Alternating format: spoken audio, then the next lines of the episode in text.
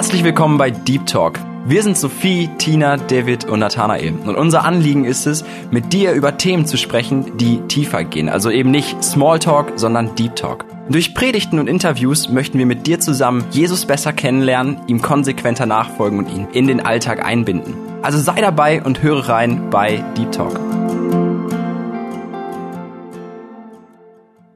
Liebe Zuhörer, ich bin David und heute hört ihr eine Predigt von Hans-Peter Reuer zu dem Thema Warum erlebe ich so wenig mit Jesus und vor allem, wie erlebe ich mehr mit Jesus? Ich wünsche dir Gottes Segen beim Zuhören.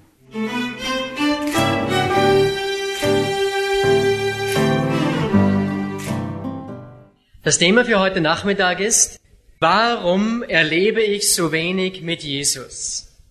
Und ich glaube, das ist eine Sache, die uns alle angeht, Ganz gleich, in welchem geistlichen Stadium du dich befindest, jeder von uns geht durch Zeiten des Lebens, wo er einfach nichts erlebt mit Jesus, in seinem Glauben an Christus.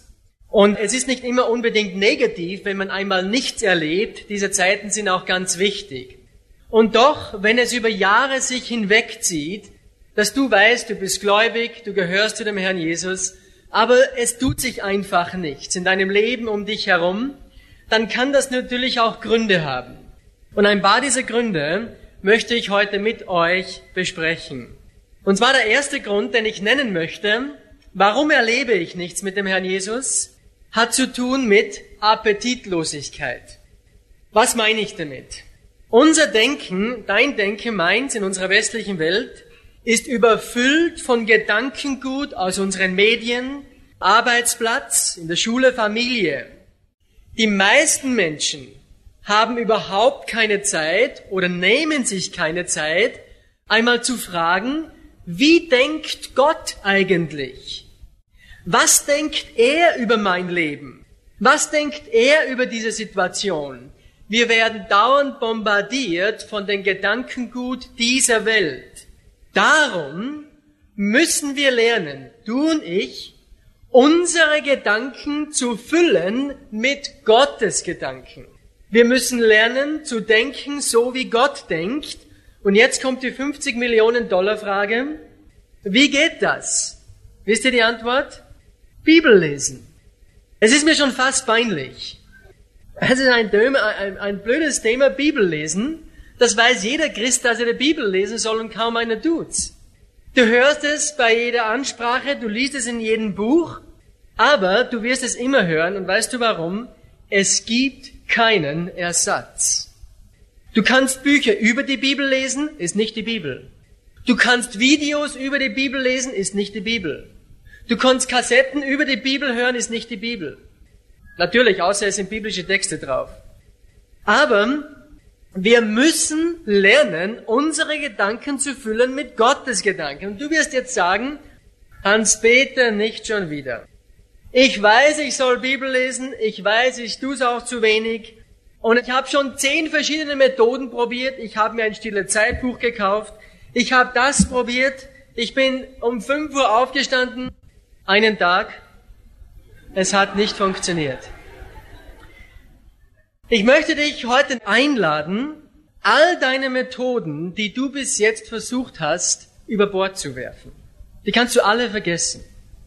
Ich möchte dich heute einladen, wenn du Probleme hast mit deiner stillen Zeit, all die Dinge, die du probiert hast, vergiss sie komplett, die sind alle unnütz. Ich sage das sehr stark aus einem besonderen Grund. Und zwar, wenn deine stille Zeit, so nennen wir das ja, Bibellese und Gebet, wenn das nicht funktioniert, ist dein Problem nicht die Methode, sondern dein Hunger. Und was du und ich, was wir tun müssen, ist, wir müssen einen Hunger entwickeln für das Wort.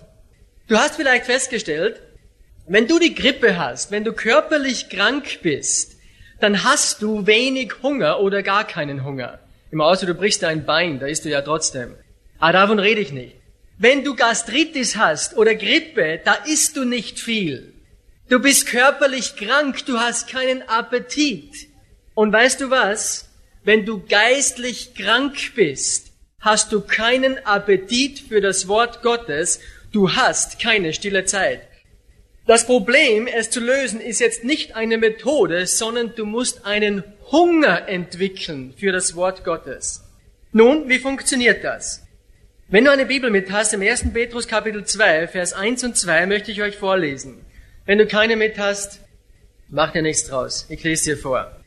1. Petrus 2, Vers 1, da schreibt er, legt nun ab alle Bosheit und allen Trug und Heuchelei und Neid und alles üble Nachreden und seid wie neugeborene Kinder, begierig nach der vernünftigen, unverfälschten Milch, damit ihr durch sie wachset zur Rettung. Petrus nennt hier fünf Gründe, warum du, warum ich keinen Hunger haben für das Wort Gottes. Möchte ich kurz mit euch anschauen. Das erste Wort, das Petrus erwähnt, ist Bosheit. Legt ab alle Bosheit. Bosheit ist das Wort, das kommt, wir sagen dann das Eigenschaftswort, du bist bösartig. Ein bösartiger Mensch ist kein angenehmer Mensch. Ihr kennt vielleicht Leute im Bekanntenkreis, die haben einen bösartigen Tumor. Ein bösartiger Tumor ist ein tödlicher Tumor, der tötet einen Menschen. Wenn du und ich, wenn wir Bosheit in unserem Herzen haben, wisst ihr, was das ist? Wir haben schlechte Gedanken über andere Menschen oder Umstände und Bosheit ist leicht erkannt an Kritikgeist und an negative Einstellung. Bosheit erkennt man, wenn ein Mensch negativ kritisch ist. Menschen, die alles kritisieren, das ist eigentlich Bosheit. Das ist bösartig, wenn ich Dinge immer negativ hinstelle. Und ich habe eine Botschaft. Wenn du und ich, wenn wir negativ kritisch sind, anderen Personen und Umständen gegenüber, dann weiß ich etwas über dein Leben. Wenn ich dich auch sonst nicht kenne, du hast keine stille Zeit und du liest nicht in deiner Bibel. Denn weißt du, was du getan hast? Du hast deinen Hunger getötet für das Wort Gottes. Wenn Bosheit in unserem Herzen ist, haben wir keinen Hunger nach dem Wort. Das zweite Wort, das ähm, Petrus erwähnt, ist Trug. Trug, das Eigenschaftswort ist jemand betrügen, wenn man jemand anderes betrügt. Eine Person, die voll ist mit Trug, wisst ihr, was die tut? Wenn du trügerisch bist und wenn ich trügerisch bin, dann tun wir Dinge und wir glauben, mit falschen Dingen davon zu kommen, die eigentlich nicht die Wege Gottes sind. Wir wissen genau, es stimmt nicht, aber ich tu's trotzdem. Und wisst ihr, was das Ergebnis ist? Du hast keinen Hunger nach dem Wort Gottes. Ich bin der Leiter von einer Bibelschule und die Schüler sind nicht alle geheiligt. Die sind nicht immer brav. Braucht ihr überhaupt nicht denken, habe ich früher immer geglaubt. Aber weißt du was, ich sage den Studenten immer, wenn euch die Leitung gesagt hat, ihr müsst um 11 Uhr im Gebäude sein und ihr habt es geschafft, durch ein Fenster rauszukriechen, auszugehen bis 2 Uhr morgens, habt euch wieder reingeschlichen, niemand hat es bemerkt, niemand ist draufgekommen und ihr glaubt, ihr habt uns ausgetrickst. Weißt du, was ich denen sage? Liebe Studenten, wenn du das tust, du hast keinen einzigen Menschen ausgetrickst außer dich selbst. Denn du sitzt hier im Unterricht zu Tode gelangweilt und du kannst es nicht erwarten, bis die Stunde vorübergeht. Wenn ein Mensch Trug in seinem Herzen hat, wenn er Dinge tut, die nicht dem entsprechen, was er weiß, was recht ist, betrügst du eigentlich niemand außer dich selbst. Denn weißt du, was du getan hast? Du hast deinen Hunger für das Wort Gottes getötet. Du hast keine stille Zeit. Und du wächst nicht in der Gnade. Ist ganz einfach. Das dritte Wort, das Petrus erwähnt, ist Heuchelei. Heuchelei ist das Wort, das wir im Griechischen haben. Das Hypokrit, das bezeichnet einen Schauspieler. Im Griechischen, wenn du ein Heuchler bist, das Wort Heuchler bedeutet Schauspieler. Was tut ein Schauspieler? Ein Schauspieler, der spielt auf der Bühne jemanden, der er nicht ist. Ein Schauspieler muss etwas vortun, er muss so tun, als ob, aber er ist es nicht. Wenn du ein Heuchler bist, wenn ich ein Heuchler bin, wenn wir das in unserem Herzen haben, dann tun wir nach außen so, als wären wir liebe, nette Christen, während wir innen voll Heuchelei sind. Eine ganz andere Person. Und wisst ihr, das ist noch schlimmer als Trug. Denn wir versuchen nicht nur davon zu kommen mit Dingen, von denen wir wissen, wir sollen sie nicht tun. Wir tun auch so, als seien wir ganz nett und lieb. Wenn wir das tun, dann weiß ich eins über dich und mich.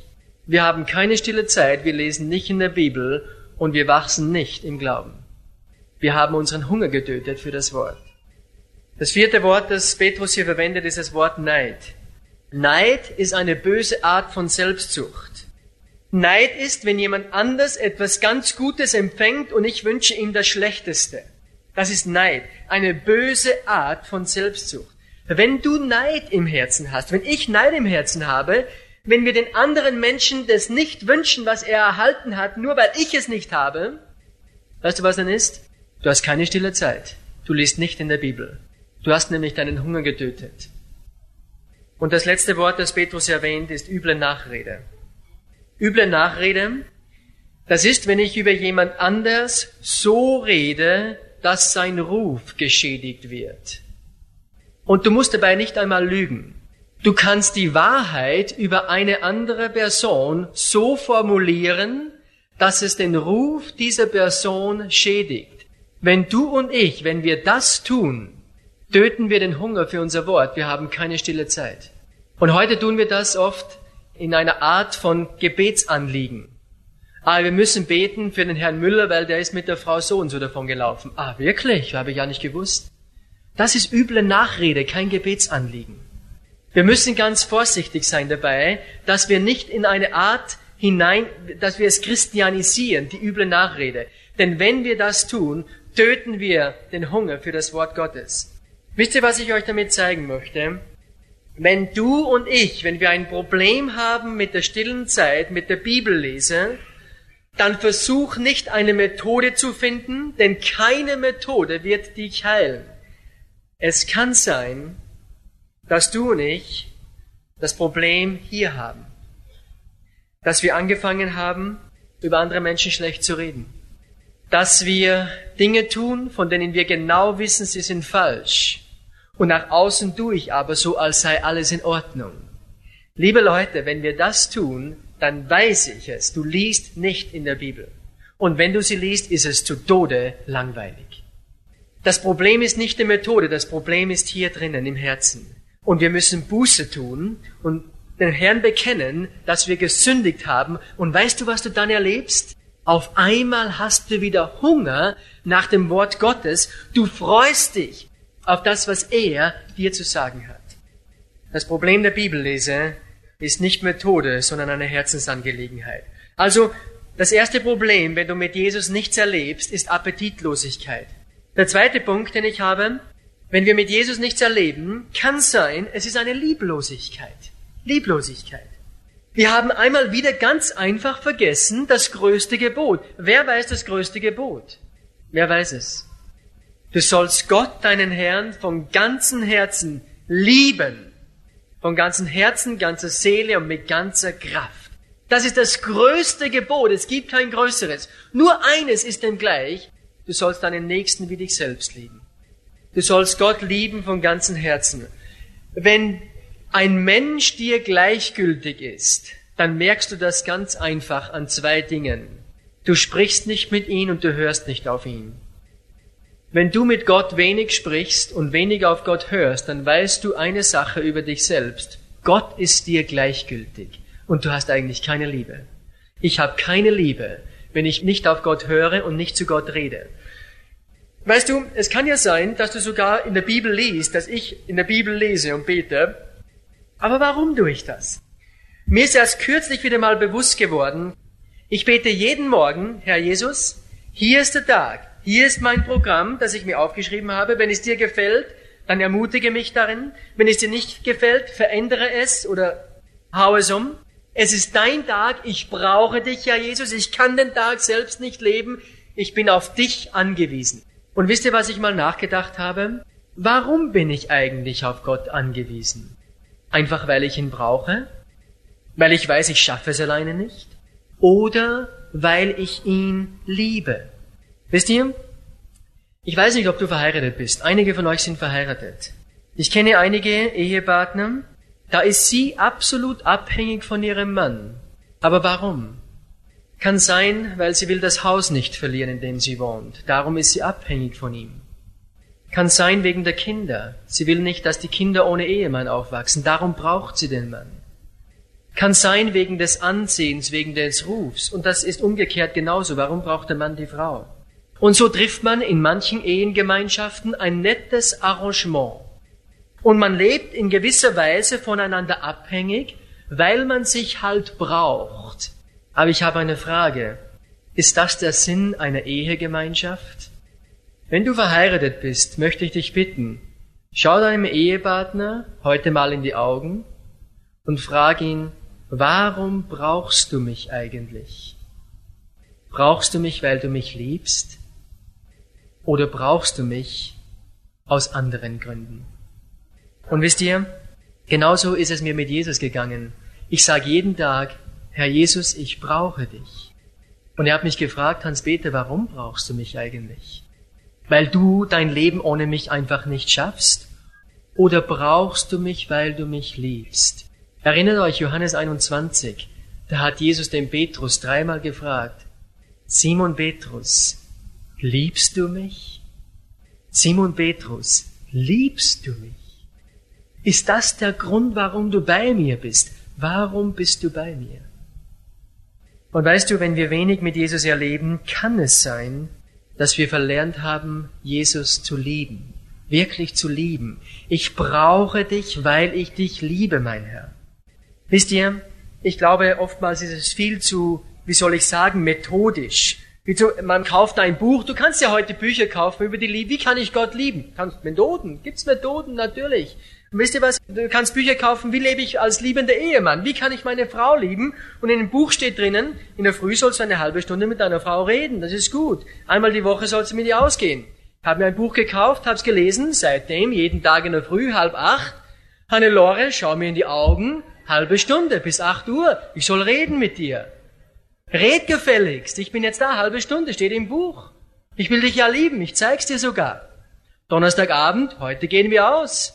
Kostet mich 500 Schilling, macht nichts, steht im Buch, alles für dich, liebe dich. Und einmal im Jahr soll man auf Urlaub fahren, alles aus Liebe. Wisst ihr, wenn ich so das mache, bekomme ich um Viertel vor acht eine Ohrfeige und wahrscheinlich werden wir längst geschieden.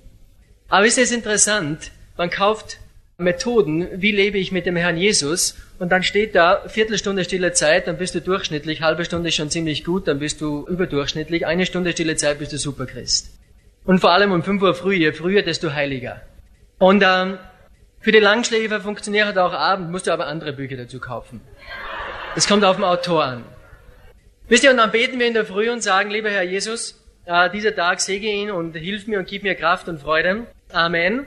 Und dann tun wir den ganzen Tag so, was uns gefällt. Abend kommen wir nach Hause und dann, bevor wir einschlafen, ah, bin ja Christ, steht ja im Buch und Herr, segne alle Menschen und, und alle Missionare. Amen.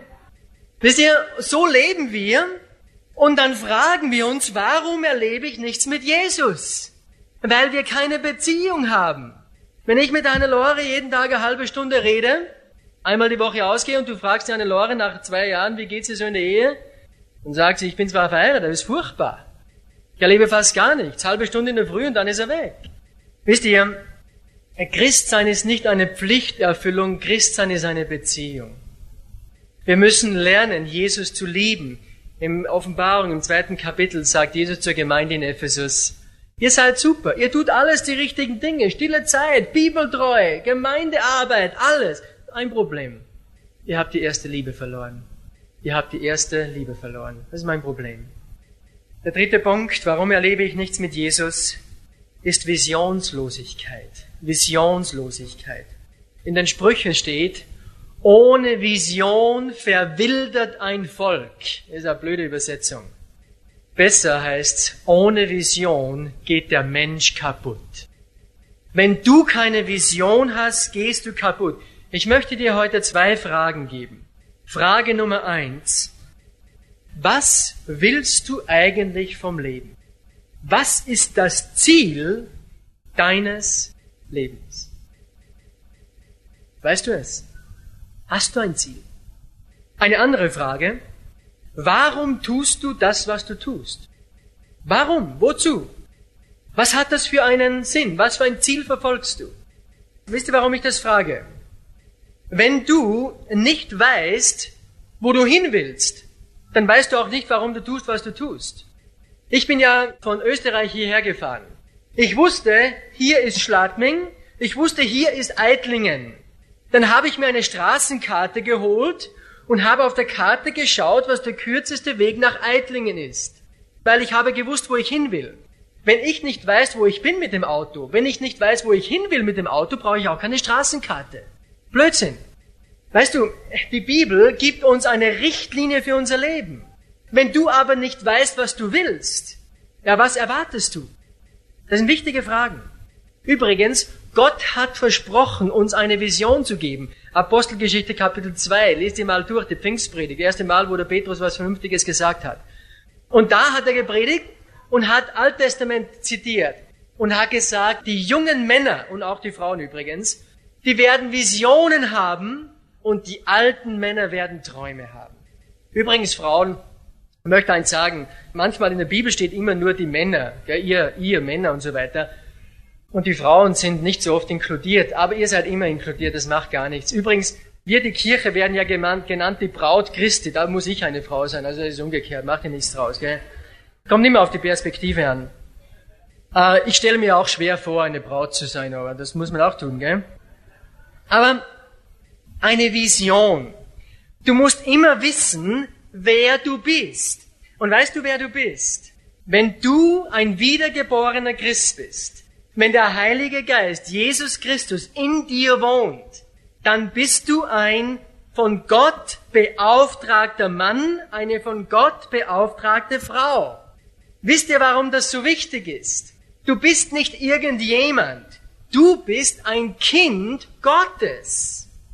Es ist so wichtig, uns daran zu erinnern, denn du benimmst dich so, wie du bist. Wenn du glaubst, ich bin ein Niemand, ich bin unwichtig, ich bin ein, eine Zwetschge, weißt du, wie du dich benimmst? Wie ein Zwetschge. Wenn du glaubst, du bist ein Niemand, weißt du, wie du dich benimmst? Wie ein Niemand. Du benimmst dich nämlich so, wie du glaubst, wer du bist. Im vierten Buch Mose, da steht etwas, als die, ähm, im steht überall was, gell, entschuldige, aber da steht auch was. Im 13. Kapitel, da wollen die Israeliten gehen ins gelobte Land, er sendet da die zwölf Spione rein. Die zwölf kommen zurück und zehn von ihnen sagen, das ist schon ein gutes Land, aber da gibt die Riesen, die sind viel stärker als wir, wir haben Angst. Und zwei sagen, doch, doch, das geht schon, Gott ist auf unserer Seite. Und wisst ihr, was diese zehn da sagen? Die sagen, wir haben die Riesen gesehen, die Söhne Enaks von den Riesen, und wir waren in unseren Augen wie Heuschrecken, und so waren wir auch in ihren Augen. Wenn du glaubst, du bist eine Heuschrecke, weißt du, was Menschen sehen, wenn sie dich anschauen? Eine Heuschrecke. Es ist so wichtig, dass man weiß, ich bin ein von Gott eingesetzter Mann in dieser Welt, eine Frau Gottes. Ich habe die wichtigste Botschaft. Dann benimm dich auch so, wie wenn du die wichtigste Botschaft hättest. Ich bin ja auch im Bergrettungsdienst und im Höhlenrettungsdienst und da sind die meisten eigentlich nicht gläubig. Oder viele, eher das Gegenteil. Aber ist recht nett da mit ihnen. Und da kommt schon vor, wenn man so da in einem Wirtshaus oder sitzt man zusammen bei den Treffen und da kommt jemand rein und sagt, ah, du bist auch so ein Trottel da von der Sekte da unten. Und dann sagt er, oh, ja, Gott liebt dich auch, gell? Wenn du dich so benimmst, der macht dich fertig. Da musst du sagen, ja genau, zu der Sekte gehören. Übrigens, wenn du Jesus nicht kommst, gehst du in die Hölle. Aus. Immer sag's nicht so lieblos, gell? Aber du kannst schon ein bisschen umschreiben, das Ganze. Aber das ist nämlich die Wahrheit.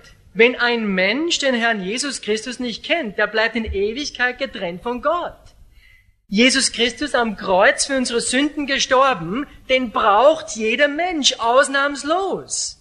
Glaubst du das? Das ist das, was die Bibel sagt. Wenn ich das nicht mehr glaube, dann darfst du dich nicht ein Christ nennen. Denn das ist die biblische Botschaft. Und die braucht jeder Mensch. Und wenn du glaubst, du hast die wichtigste Botschaft der Welt, dann benimm dich als wie ein Mann und eine Frau, die die wichtigste Botschaft der Welt hat. Das ist eine Vision. Es gibt Menschen, die haben zwar eine Vision, aber sie scheitern immer an Disziplinlosigkeit. Disziplinlosigkeit. Ja. Kennt die alle, oder? Wer kennt keine Disziplinlosigkeit? Bist vom Heiligen Geist erfüllt, wunderbar. Komm nachher zu mir, wenn neugierig dir geht. Na, ich würde dich gerne kennenlernen. Gibt's? Aber wisst ihr, Leute, die mit Disziplin zu kämpfen haben, und da bin ich auch einer davon, ohne Frage, ich möchte nur praktische Hilfen heute geben. Warum erlebe ich so wenig mit Jesus? Ich möchte dir ein paar praktische Sachen geben. Mach dir vielleicht einen Zeitplan. Und zwar teile dir deine Zeit ein. Nicht jeder Mensch braucht das, aber für manche ist es hilfreich. Kennt ihr so Tempus und so? Mal gibt's auch andere, ist ja egal, gell? Übrigens, ich hasse so Tempus-Leute. Da fragst du, hast du morgen Zeit auf einen Kaffee? Ah, und dann, ah, na, habe ich ein Treffen und übermorgen bin ich da. Ah, da muss ich schon wieder wegfliegen und, gell, das ist so wichtig. Ich habe selber einen Tempus, gell, Entschuldigung. Aber wozu habe ich einen Zeitplan? Wisst ihr, wozu ein Zeitplan ist? Hier bin ich, hier will ich hin, wie komme ich am schnellsten dahin? Das ist wie eine Landstraße. Wenn du nicht weißt, wo du bist, wenn du nicht weißt, wo du hin willst, vergiss den Tempus, brauchst sowieso keinen. Oder den, äh, den, deinen Kalender. Ein Zeitplan muss immer ein Ziel verfolgen, muss einen Sinn machen. Es hat keinen Sinn, am Tagesende deinen Zeitplan auszufüllen, was du alles gemacht hast. Das ist Blödsinn. Das kannst du ein Tagebuch schreiben. Früher habe ich das gemacht, das schaut gut aus, gell? Habe ich im Nachhinein gedacht, was machst du eigentlich für einen Blödsinn da, gell? Aber ein Zeitplan kann dir helfen. Ich habe einige Mitarbeiter, Studenten, die kommen zu mir und sagen, Hans-Peter, ich habe Probleme mit meinem, mit meinem Gewicht. Dann sage ich, ja, das sehe ich von der Ferne. Oder, und ich habe Probleme mit meinem Geld. Ich kann mit meinem Geld nicht umgehen und so weiter. Ich habe Probleme mit meiner Fitheit. Ich bin so schlapp und so weiter, gell? Und, und der Lauf mich schrafft mich nicht aus. Ein Zeitplan kann dir helfen. Zum Beispiel, übrigens vor allem Mädchen haben ja Probleme oft mit dem Gewicht. Das ist ein echtes Problem. Das ist nicht witzig. Die haben echt ein Problem damit, gell? Ist keine Frage. Und dann kommen sie und sagen, Hans-Peter, ich habe, was soll ich tun? Und dann sage ich, ja, du hast schon mal ein bisschen weniger gegessen. Und äh, dann sagen sie, ja, ich habe schon fünf Kuren hinter mir. Dann sage ich, wann hast du letzt gemacht? Ja, vor zwei Jahren oder so. Und ähm, dann fragst du, wie viel isst du eigentlich? Und dann na, nicht viel, ich esse nicht viel. Aber ich habe beim Frühstück bei ihr gesessen, die hat drei Brote gegessen. Dann sage ich, ist, was isst du so zwischendurch? Ja, gar nichts. Dann sage ich, was war mit der kleinen Schokolade da um 10 Uhr vor mir? Ja, die Schokolade, die Schokolade ist ja egal, gell? Was? Wir belügen uns dauernd selbst. Und dann sage ich, ein Zeitplan kann dir helfen. Iss nur ein halbes Brot, du hast genügend Reserven, bring dich nicht um. Zu Mittag gibt das halbe Fleisch diesen dünnen da neben dir, der braucht es. Und ein Zeitplan kann dir da helfen. Weißt du, du musst an deinen Zeitplan reinschreiben, Vormittag nichts. Ein Apfel oder trink was, ist gesund. Dasselbe beim Sporteln kommen und sagen, ich bin so unfit nach der ersten Tour, das habe ich sowieso gemerkt. Dann sagen sie, was kann ich tun? Sage sie, ja, machst du was? Dann sagen sie, ja, ich mach Sport. Sag ich, was machst du? Joggen. Sage ich, wie oft gehst du? Ja, regelmäßig. Wann bist du das letzte Mal gegangen? Ja, letzte Woche ging es nicht. Na, vor zwei Wochen, vor drei Wochen. Regelmäßig, alle drei Wochen. Weißt du, wir belügen uns dauernd selbst. Und da kann ein Zeitplan sehr wohl helfen. Und das gilt auch für stille Zeit. Übrigens eins noch zum Zeitplan. Wenn du dir eine stille Zeit machst, einen Zeitplan für deine Bibellese und so weiter, sei realistisch, aber sei auch optimistisch. Ja, wenn du sagst, ab morgen stehe ich um 5 Uhr auf und wenn es mich umbringt, ich kann dir eins sagen, es bringt dich um. Nach zwei Tagen. Du musst dir einen Zeitplan machen, der zu dir passt, der persönlich ist. Und übrigens, wenn dein Zeitplan einen Tag mal nicht klappt, dann wirf nicht den Zeitplan weg, sondern sag, Herr, heute hat es nicht funktioniert, morgen probieren wir es wieder. Wisst ihr, das ist oft die Gefahr. Man, macht, man hat schon Angst vor einem Plan, weil wenn er einmal nicht funktioniert, ist man so frustriert und dann frisst man erst recht oder was immer. Sondern wenn es einen Tag mal nicht klappt, nicht tragisch. Sag, Herr, vergib, es hat nicht geklappt, ich habe heute daneben gehauen, aber morgen versuchen wir es wieder. Bleib in dieser Haltung, in dieser Einstellung. Okay? Gut, und das Letzte, das ich erwähnen möchte, ist Undankbarkeit. Warum erlebe ich so wenig mit Jesus? Undankbarkeit. Das ist ein Schlüssel, der mein Leben als Christ unheimlich beeinflusst hat.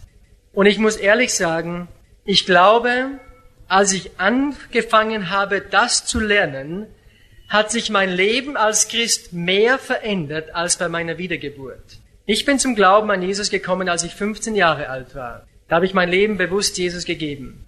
Aber ich glaube, mein Leben als Christ ist richtig spannend geworden, als ich gelernt habe, Danke zu sagen für alle Dinge.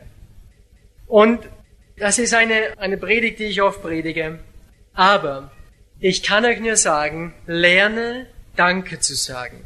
Ich selbst bin auch nur ein Lernender. Ich bin dabei, es zu lernen. Weißt du, was du sagst, wenn du zu Gott Danke sagst?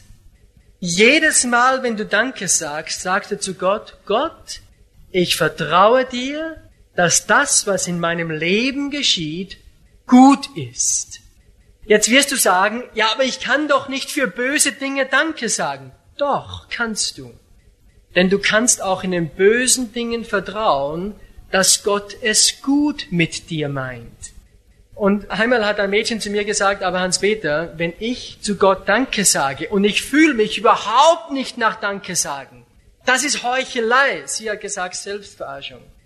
Das ist doch unmöglich. Ich kann doch nicht Danke sagen, wenn ich mich überhaupt nicht nach Danke sagen fühle. Dann habe ich gesagt, liebe Schwester, jetzt kann ich den Namen nicht sagen, gell? das ist nicht Heuchelei, das ist schlicht und einfach Gehorsam. Im ersten Thessalonicher Brief, in Kapitel 5, ich lese euch das nur kurz vor, das sagt das Wort Gottes folgendes. Da lesen wir, sagt in allem, das ist das blöde Wort, hasse ich, allem. Sagt in allem, das ist so ausschließlich Dank. Denn das ist der Wille Gottes in Christus Jesus für euch. Was ist jetzt alles? Alles ist einfach alles. Und wisst ihr, was dann im Vers 19 steht? Den Geist löscht nicht aus. Weißt du, wie du den Heiligen Geist in deinem Leben auslöschen kannst? Sag einfach nicht Danke. Dann ist der Heilige Geist in deinem Leben ausgelöscht. Du siehst keine Früchte vom Heiligen Geist in deinem Leben. Wisst ihr, was im Epheser Kapitel 5 steht? Ein paar Seiten weiter vorne. Epheser Kapitel 5, Vers 20, da lesen wir Folgendes. Da sagt er, sagt alle Zeit für alles dem Gott und Vater Dank im Namen unseres Herrn Jesus Christus. Alle Zeit für alles. Und wisst ihr, was im Philipperbrief steht? Eine Seite nach rechts, Kapitel 2, Vers 14. Tut alles ohne Murren und Zweifel. Wie ging's dir heute Mittag? Hast du gemurrt? Tut alles ohne Murren. Alles. Wann haben wir das letzte Mal gemurrt? Wisst ihr, das sind die schlichten, einfachen Gebote, die Jesu uns gegeben hat. Und er hat gesagt, liebe Leute, wenn ihr das nicht ernst nehmt, dürft ihr euch nicht wundern, wenn ihr mit mir nichts erlebt. Ich nehme mir das blöde Beispiel, wenn ich jetzt hier runtergehe und mir beide Beine breche, kann hier vorkommen, was sage ich dann? Zuerst sage ich mal, ouch, weil es weh tut. Dann werde ich Gott sagen, Gott, ich verstehe das überhaupt nicht. Gott, das ist einfach unglaublich. Außerdem tut's weh. Aber ich hoffe, dass ich dann sage, aber Gott, danke. Vielleicht willst du ein paar Krankenschwestern hier in Eitlingen erreichen, im Krankenhaus, keine Ahnung, was du vorhast. Aber das ist dein Leib das ist dein Körper und damit ist es dein Problem. Wenn du mit zwei gebrochenen Beine rumlaufen willst, okay, dein Problem, nicht meins. Das ist wirklich so. Denn wir sind der Leib Jesu. Und er kann mit seinem Leib machen, was er will. Wenn er zwei gebrochene Beine haben will, dann muss er jemand anders suchen für den Sommer zu Hause, für die Sommerprogramme. Sein Problem, nicht meins. Er will die Leute erreichen, nicht ich. Und wenn er dazu mich nicht gebraucht, okay, sein Problem. Weißt du, wenn du und ich, wenn wir nicht Danke sagen, dann sagen wir eins von zwei Dingen. Wenn du dir jetzt ein Bein brichst und du sagst nicht Danke nach anfänglichen Beschwerden, weißt du, was du damit sagst? Du sagst entweder Gott, jetzt hast du gerade einen Fehler gemacht. Denn Das hätte dir nicht passieren dürfen. Ich habe eine Frage an euch. Macht Gott Fehler, ja oder nein? Nein. Gott macht keine Fehler. Also dein gebrochenes Bein ist okay. Oder wenn du nicht Danke sagst, sagst du ein zweites, und zwar, Gott, du liebst mich doch nicht so, wie du gesagt hast. Denn wenn du mich wirklich lieben würdest, hätte ich mir jetzt dieses Bein nicht gebrochen. Wäre mir mein Freund nicht davongelaufen, hätte ich diese Arbeitsstelle nicht verloren, etc. Liebt Gott dich, ja oder nein? Ja. Gott macht keine Fehler. Und Gott liebt dich absolut. Und darum darfst du, darf ich Danke sagen für alle Dinge. Weißt du was? Und das ist jetzt, wenn du nicht viel gehört hast, bitte hör dazu. Wenn du anfängst, Gott zu misstrauen, in irgendeiner Sache, weißt du, was du dann tust? Dann nimmst du diese Sache selber in die Hand. Wenn du sagst, Gott, ich vertraue dir zwar für den Himmel, für all das, aber meine Freundin suche mir selber aus, weil da könntest du eine falsche auswählen. Dann nimmst du selber in die Hand. Und weißt du, was du damit machst? Dann sagst du, Gott, in diesem Bereich bist du nicht zurechnungsfähig. Da kann ich dir nicht trauen. Und dann fangen wir an, die Bibel auszulegen, so wie sie uns passt. Und das ist das Typische dann, wenn in der Bibel etwas steht und die Christen sagen dann, ja, aber das kann man nicht so sehen. Das ist ein typischer Ausspruch für jemand, der sich seinen eigenen Gott zurechtbastelt, dann kannst du das Wort Gottes nicht mehr so sehen. Noch eins. Nenne Gott niemals gut, nur weil es dir gut geht.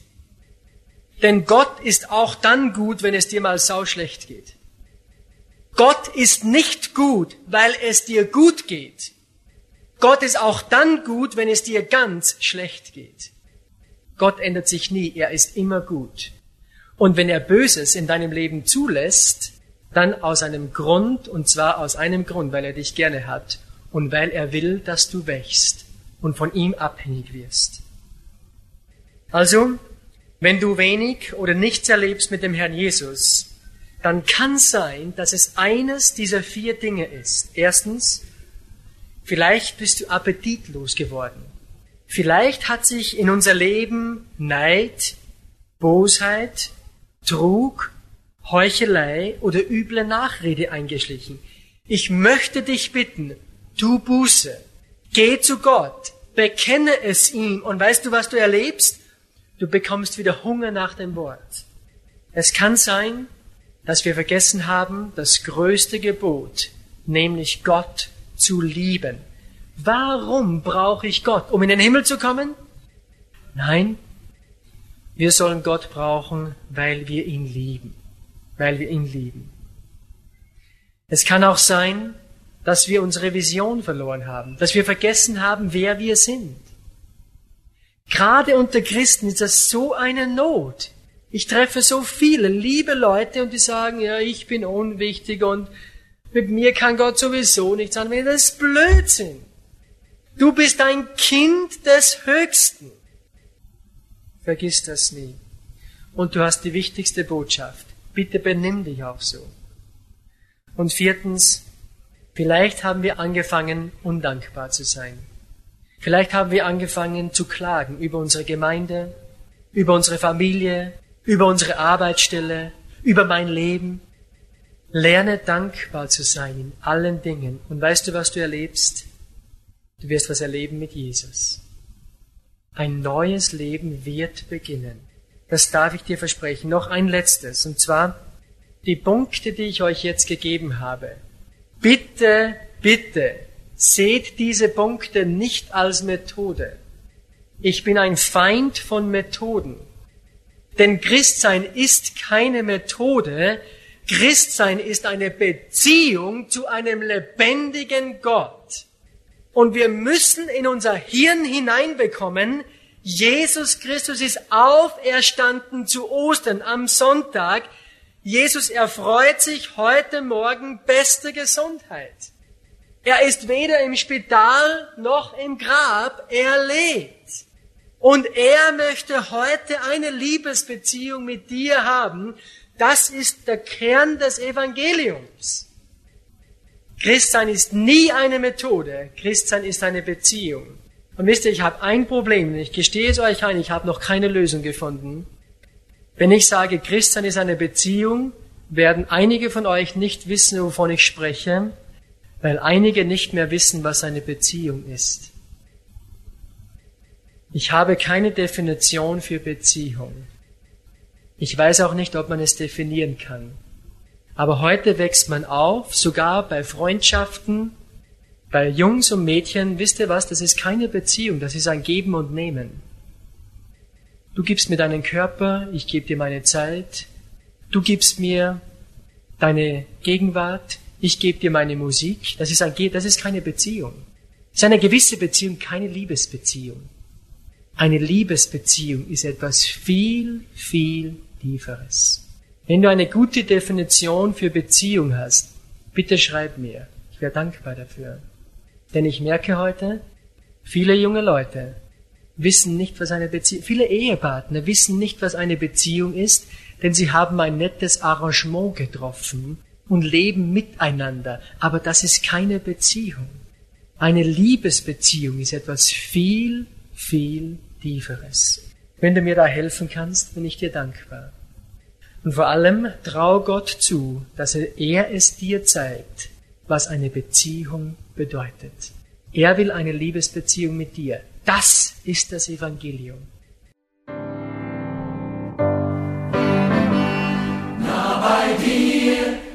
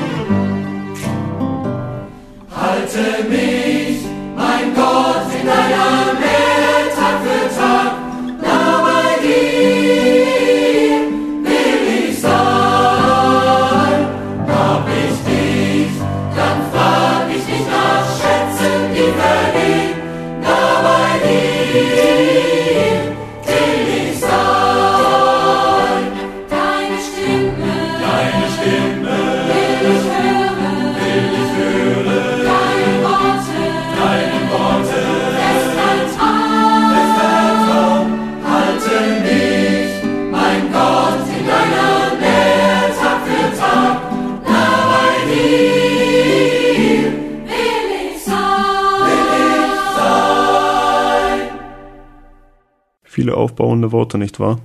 Nächste Woche hören wir Nathanael im Interview mit Johann Mattes von der MB Mission.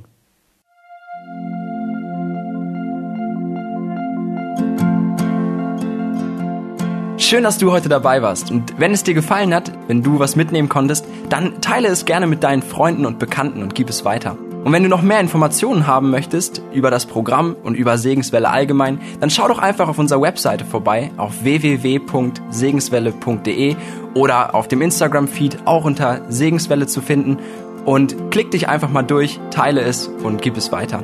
Wir wünschen dir eine gesegnete Woche mit den Worten aus Kolosser 3, Vers 17. Was immer ihr tut, in Wort oder Werk, das tut alles im Namen des Herrn Jesus und dank Gott, dem Vater durch ihn. Damit wünschen wir dir eine gesegnete Woche. Mach's gut, bis zum nächsten Mal.